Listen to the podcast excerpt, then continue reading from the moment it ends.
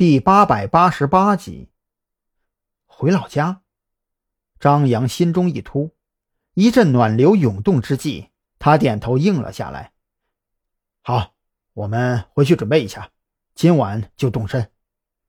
蓝雨桐见张扬答应下来，心中的担忧这才减轻了些许。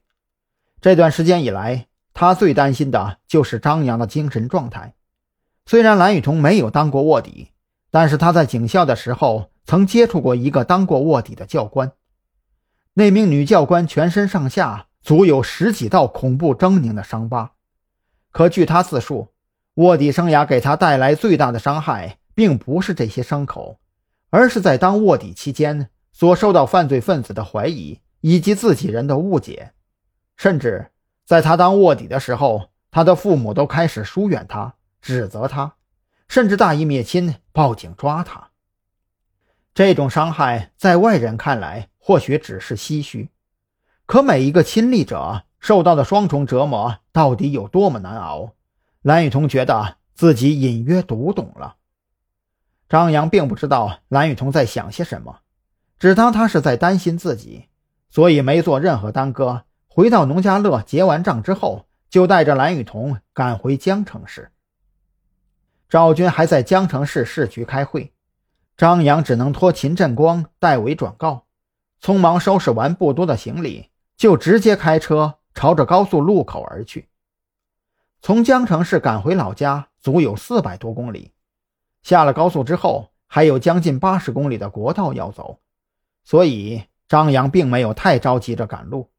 当晚在高速上开了四百公里之后，就找了一个服务区住下。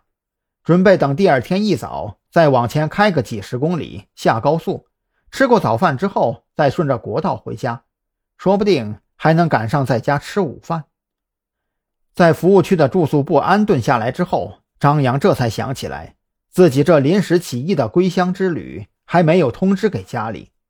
为了明天中午能够吃到母亲的拿手菜，他满怀欣喜地给父亲打了个电话。